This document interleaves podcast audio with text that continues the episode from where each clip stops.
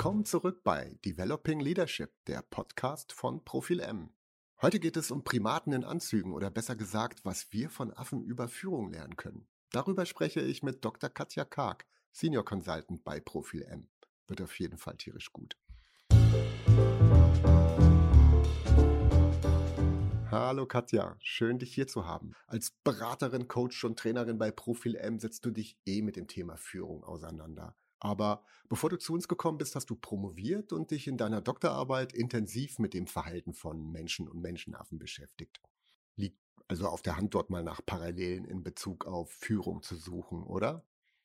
Ja, hallo Otto. Erstmal danke dir für die Einladung. Ich freue mich heute hier dabei zu sein. Definitiv würde ich sagen, es lohnt sich da nach Parallelen und Besonderheiten im Führungsverhalten zu suchen, weil es ist ja so, dass gerade Schimpansen und Bonobos, also unsere nächsten Artverwandten, in sehr komplexen Gruppen zusammenleben. Und auch da gibt es Hierarchien und auch natürlich Führungskräfte, die da Ton und Richtung angeben.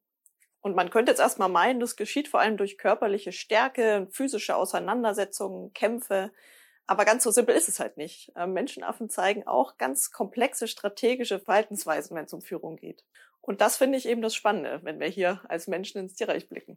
Also bevor wir richtig einsteigen, ich muss spoilern. Es geht mit Sicherheit nicht darum, wie man als alter Silberrücken den anderen den Kopf rubbelt, um Positionserhalt durchgreifen und um Macht zu demonstrieren.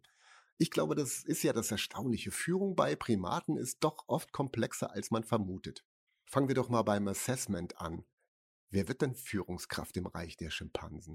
Ja, das ist eine super gute Frage, Otto, und ich will da auch gleich näher drauf eingehen. Ähm, darf ich vorher ein grundsätzliches Missverständnis ausräumen? Das begegnet mir einfach sehr oft, wenn wir eben diesen Vergleich machen oder diesen Blick in, äh, in das Tierreich machen ähm, und da würde ich gerne einfach einmal ein Missverständnis aufräumen. Und zwar geht es mir darum, dass äh, viele Menschen glauben, dass die Evolution quasi linear über verschiedene Affenarten hin zu Menschen stattgefunden hat. Also sozusagen mit dem Menschen als der Krone der Schöpfung. Du kennst ja bestimmt diese T-Shirts, auf denen auch diese lineare Abfolge abgebildet ist. Also von einem baumbewohnernden Affen über verschiedene Stadien hin zu dem heutigen Menschen mit seinen Computern und Technologien. Ähm, diese Sichtweise ist aber eben nur ein Ausschnitt aus der Evolution und so alleine betrachtet nicht richtig. Es ist ja zwar schon richtig, dass wir von einem baumbewohnernden Vorfahren ähm, abstammen, aber dieser war zum Beispiel nie ein Schimpanse, sondern ein älterer Vorfahre, den wir auch mit den Schimpansen teilen. Das heißt also, nicht nur wir als Menschen haben uns seither weiterentwickelt, sondern parallel dazu auch die Schimpansen. Und auch die hatten dann Jahrmillionen Zeit, um besondere Anpassungen an ihre Umwelt zu entwickeln. Und wie gesagt, die Schimpansen, da die in sehr komplexen Gruppen zusammenleben und sich da auch organisieren und strukturieren müssen, lohnt es sich, auch ihre Anpassungen und Verhaltensweisen im Vergleich zum Menschen anzuschauen. Ja, das ist mir wirklich ganz wichtig, einmal vorneweg. Also wir haben uns nicht von den Schimpansen weiterentwickelt zu Menschen hin, sondern unsere Evolution, also die des Schimpansen und die des Menschen, haben parallel stattgefunden. Jede Gruppe mit ihren ganz spezifischen Anpassungen. Jetzt zu deiner ursprünglichen Frage, Otto. Du wolltest ja wissen, wer wird denn Führungskraft im Reich der Schimpansen? Ich denke mal, die erste Assoziation, die da viele haben, ist tatsächlich, ja, der Affe, der sich auf die Brust trommelt und die da der Kraft demonstriert und anderen die Flucht schlägt. Also ganz nach Darwin und the Survival of the Fittest. Und tatsächlich ist es schon so, dass ähm, bei den Schimpansen physisch überlegene Tiere eine höhere Wahrscheinlichkeit haben, Alphas zu werden. Und an der Stelle muss ich leider sagen, Weibchen spielen da bei den ähm, Schimpansen dieses Spiel nicht mit, weil die einfach nicht die physische Kraft und Stärke entwickeln wie die Männchen. Ja, also deswegen im Schimpansenreich Alpha-Positionen gehören ja leider ausschließlich den Männchen. Ja, wie machen das jetzt nun diese, diese Männchen, um die Alpha-Position zu erringen? Ähm, da ist es so, dass schon Männchen sich zahlreichen physischen Auseinandersetzungen stellen müssen mit anderen dominanten Männchen und dabei die Oberhand gewinnen müssen. Und du fragst dich jetzt vielleicht, naja, wozu all der Einsatz klingt ja ganz schön anstrengend. Und ich kann dir sagen, das lohnt sich für sie. Und tatsächlich ist es so, dass ein Alpha-Männchen äh, dadurch durch seine Position ähm, einfach leichteren Zugang zu den heiß begehrten Ressourcen hat, nämlich auf der einen Seite Futter und auf der anderen Seite auch die paarungsbereiten Weibchen, wobei natürlich letzterem die wichtigere Rolle äh, zukommt. Durch seine Dominanz erkämpft sich das Männchen dann, das Alpha-Männchen, ja, seinen Platz in der VIP-Lounge. Und das Spannende ist jetzt aber, ja, jetzt sind wir ja im Prinzip nur in diesem Bereich äh, physische Überlegenheit, Machtkämpfe und so weiter geblieben. Das Spannende ist, dass das alleine in den meisten Fällen eben nicht reicht, um sich dauerhaft diese Position zu sichern, sondern es gibt dann einfach noch komplexere äh, Verhaltensweisen, um sich wirklich in dieser Position auch halten zu können, auch bei den Schimpansen. Okay, Gender- und Gleichstellungsdiskussionen sind im Dschungel nicht Thema, aber pure physische Größe und Stärke langen trotzdem nicht, wenn du ansonsten nicht die hellste Kerze auf der Bananentorte bist. Also, welche Skills braucht Mr. Alpha? Ganz genau, Otto, das ist eben der Punkt. Und das ist eine super Frage.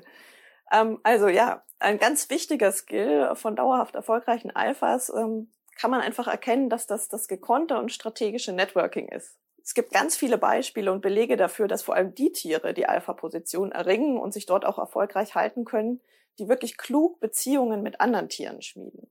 Und das gelingt ihnen, indem sie sich wirklich starke Verbündete suchen, die ihnen zur Seite stehen, wenn andere Artgenossen angreifen. Und dabei handeln sie nach dem Prinzip, eine Hand wäscht die andere. Also zum Beispiel, wenn diese Partner dann in Konflikte mit anderen Parteien, mit anderen Tieren geraten, dann schlagen sich die Alpha-Tiere auf deren Seite und verteidigen diesen Partner. Und damit steigt dann auch die Wahrscheinlichkeit, dass diese äh, Allianzen oder diese verteidigten Tiere auch den Alpha-Anwärtern und den Alphas zur Seite stehen, wenn diese in Bedrängnis geraten. Und kann man sich vorstellen, in so einer großen Gruppe ist es sogar ziemlich komplex, da den Überblick zu behalten, wer ist denn jetzt eigentlich Freund und Feind. Und aber auch das gelingt ihnen mit erstaunlichem Erfolg. Ganz spannend ist auch zu sehen, was passiert, wenn ein Verbündeter, ein Partner mal verschläft, ähm, einem bedrohten Partner zur Seite zu stehen. Da haben Schimpansen sogar besondere Gesten entwickelt, um die Verbündeten dann quasi einzuladen äh, und, und, und Unterstützung zu bitten. Und ja, wenn man so über die sozialen Strukturen und Hierarchien von Schimpansen nachdenkt, macht es also Sinn, nicht nur in Individuen, in, in einzelnen Tieren zu denken, sondern wirklich in zusammengehörigen Clustern und Allianzen.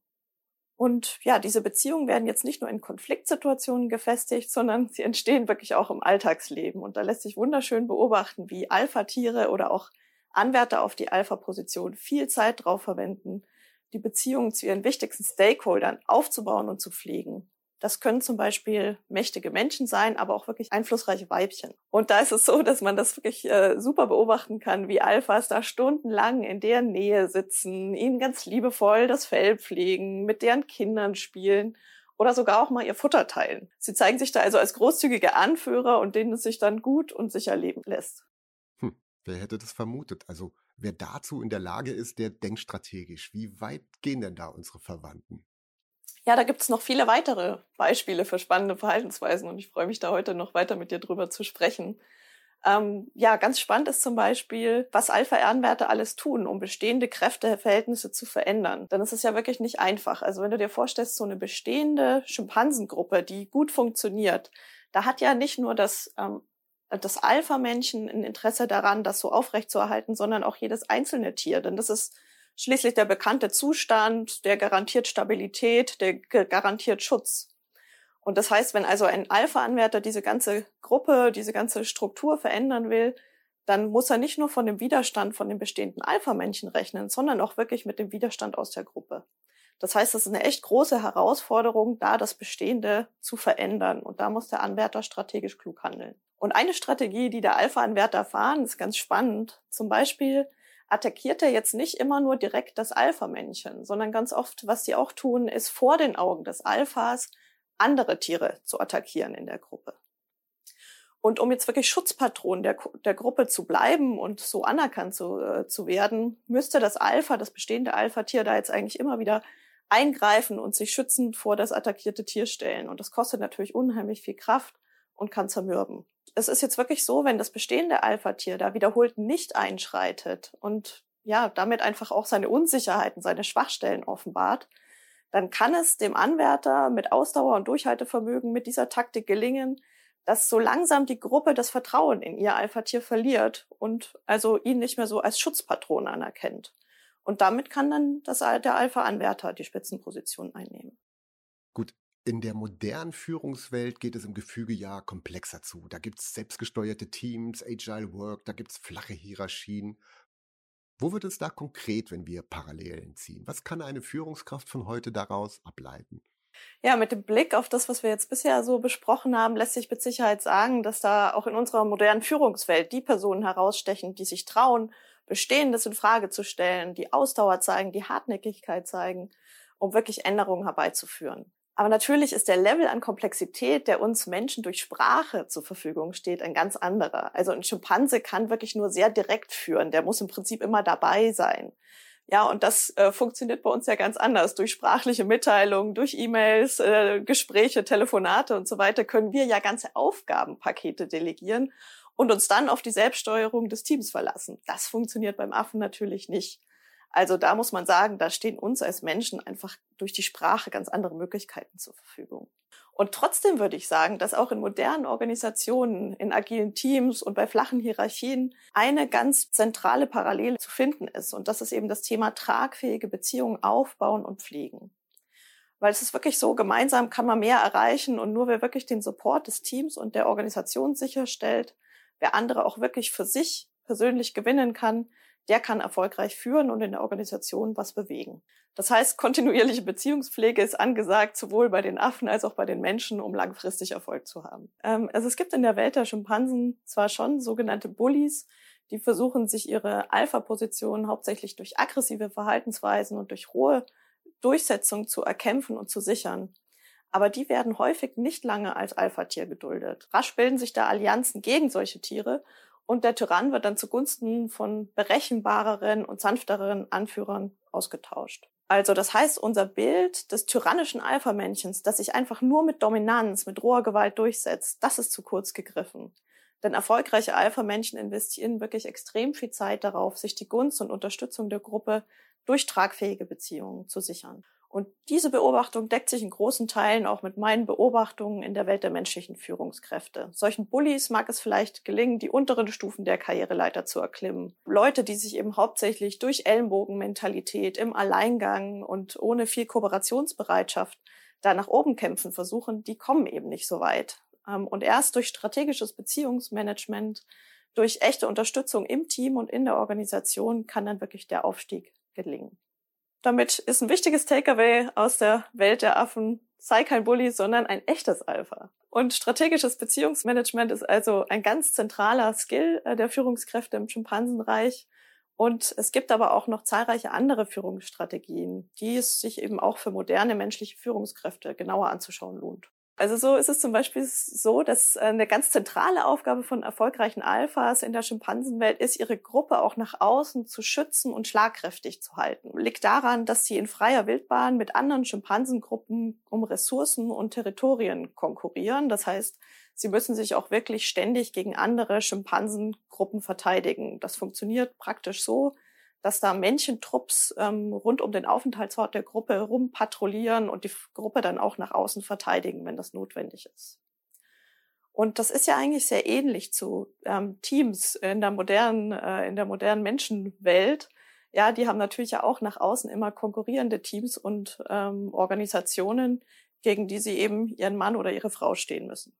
Ja, das ist total nachvollziehbar. In der Wirtschaft geht es ja auch um Marktanteile, um Verkaufsgebiete und um Ressourcenbeschaffung. Wie gelingt Ihnen das? Ja, das gelingt Ihnen, indem Sie Ihre Gruppe wirklich stets im Blick behalten, weil Sie müssen eben dafür sorgen, dass ein innerer Frieden gewährleistet wird. Ja, und dazu nehmen Sie ganz oft strategisch günstige Positionen. Und ich meine jetzt wirklich im räumlichen Sinne ein, wo Sie zum Beispiel leicht erhöht sitzen und die Gruppe im Blick äh, behalten können oder am Rande der Gruppe, wo Sie alle sehen können. Und dann sind sie ganz wachsame Beobachter und schreiten auch sofort entschlossen ein, sobald es zu schwerwiegenden Auseinandersetzungen in der Gruppe kommt. Und Folgendes ist dabei ist sehr interessant, und zwar vermeiden sie in ganz vielen Fällen dann auch wirklich klar Position für eine Partei zu beziehen, sondern stellen sich, und zwar wirklich physisch, zwischen die Konfliktparteien und treiben sie auseinander und stellen damit sicher, dass sie sich keine Feinde schaffen. Und noch interessanter wird's, wenn eine Partei deutlich schwächer ist als die anderen, zum Beispiel ein Jungtier oder ein Weibchen. Dann verteidigt das Alpha-Tier typischerweise das schwächere Tier und gewinnt damit einen Unterstützer und dessen Loyalität. Ein ganz zentraler Erfolgsfaktor von erfolgreichen Alpha-Schimpansen ist also, dass sich die Tiere unter dessen Führung sicher und geschützt fühlen. Sie nehmen dann einfach dieses Alpha-Tier als ihren Schirmherr wahr, der für ihren Schutz garantiert, äh, zwar nach innen und auch nach, nach außen. Es lohnt sich dann einfach für jedes einzelne Tier in der Gruppe, dieses Alpha-Männchen anzuerkennen und das bestehende System aufrechtzuerhalten. Und ich würde sagen, daraus kann man als Führungskraft ähm, im, im Reich des Menschen wirklich lernen. Ähm, das ist nämlich tatsächlich ein Fehler, den ich ganz oft erlebe in simulierten Mitarbeitergesprächen. Wir machen ja auch Assessments und da äh, simulieren wir ja oft Mitarbeitergespräche. Und tatsächlich ist es oft so, dass Führungskräfte sich ähm, in Konflikten ähm, zu schnell oder vorschnell auf eine Seite schlagen und zu schnell Partei ergreifen für eine Seite. Dadurch verliert man natürlich als Führungskraft den Support mindestens einer Partei und es entsteht potenziell Stimmung gegen die Führungskraft. Und besser wäre es da, wie ein echtes Alpha zwischen den Parteien zu vermitteln und für eine konstruktive Arbeitsatmosphäre zu sorgen, ohne dabei Einzelne zu sehr vor den Kopf zu stoßen. Ja, und wenn ich jetzt so denke an diese strategische Positionierung im Raum, von der ich gerade gesprochen habe, ähm, auch da habe ich tatsächlich schon Parallelen beobachten können. Und zwar in, in den Trainingsgruppen. Ja, da kommen ja oft äh, ja zehn, zwölf Führungskräfte zusammen. Und da kann man tatsächlich auch sehen, dass die ähm, Führungskräfte, die dann auch später in der Gruppe oft den Ton und die Richtung angeben, dass die sich auch starr strategisch klug positionieren. Also das heißt, ganz hinten im Raum, in der Mitte oder seitlich am Rand wo sie dann doch die Gruppe einfach bestmöglich im Blick behalten können. Ja, die können sich jetzt zwar vielleicht nicht seitlich am Rand irgendwo oben hochsetzen, ja, das ist mir jetzt noch nicht passiert, aber doch äh, ist, fällt das schon auf, dass sie versuchen, wirklich alle im Blick zu haben. Und sie unterstützen dann auch oft die weniger gehörten Trainingsteilnehmer und sorgen dafür, dass sich jetzt nicht Einzelne übermäßig viel Raum einnehmen. Also sie sorgen für eine gewisse Kräftebalance, in der Fairness herrscht, in der alle gehört werden, alle zu Wort kommen und konstruktiv zusammenarbeiten können. Also die, die übermäßige Dominanz von Einzelnen wird dadurch vermieden und auch bei Konflikten kann eingeschritten werden und Schwächere unterstützt werden. Hm, das klingt bis jetzt nach recht diplomatischen Führungsstrategien in Wohltätermanier, aber ich glaube, ganz so friedlich bleibt es bestimmt nicht immer. Ja, da hast du völlig recht, Otto. Leider ist die Realität nicht immer ganz so rosig und diplomatisch. Und zwar ist das besonders in den Situationen der Fall, ähm, wo das Alpha direkt angegriffen wird von anderen wirklich sehr starken Tieren. Also das heißt potenziellen allen Anwärtern auf ihre Alpha-Position. Gegen solche Tiere gehen die Alphas wirklich sehr entschlossen und auch physisch vor und fordern dann auch, wenn nötig, die Unterstützung der Gruppe ein. Das kann im schlimmsten Fall zur Vertreibung dieses konkurrierenden Tiers aus der Gruppe äh, führen und diese potenziell ja starken ähm, Alpha-Anwärter, die schließen sich dann oft mit anderen jungen Menschen zusammen und versuchen durch Angriffe auf bestehende Gruppen dort die Anführerschaft zu übernehmen.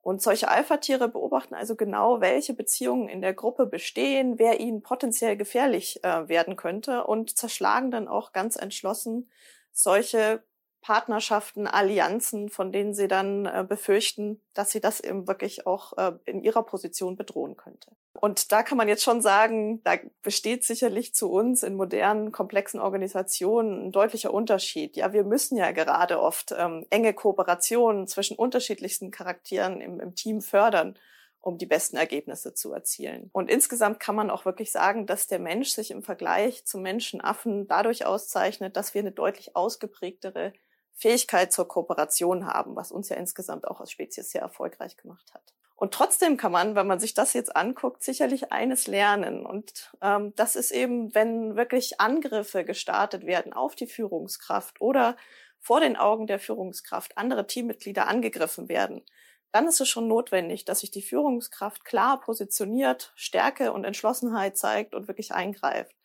Einfach nur, um wirklich die Arbeitsfähigkeit des Teams sicherzustellen. Und wer das nicht tut und wer sich solchen Auseinandersetzungen nicht stellt, der wird eben auch von der Gruppe schnell als Schutzpatron nicht mehr ernst genommen. Das heißt aber nicht, dass die Führungskraft ständig laut und dominant auftreten muss. Es heißt lediglich, dass sie die Teamdynamik genau im Blick behalten muss und den eigenen Einfluss dann nutzen sollte, wenn es nötig und hilfreich ist. Wichtig ist allerdings auch, dass man anschließend wieder die Wogen glättet, wenn man als Führungskraft doch mal mit Nachdruck eingreifen musste okay, nach Auseinandersetzungen wieder zueinander finden, das fällt ja auch Menschen schon schwer. Schmollen Schimpansen?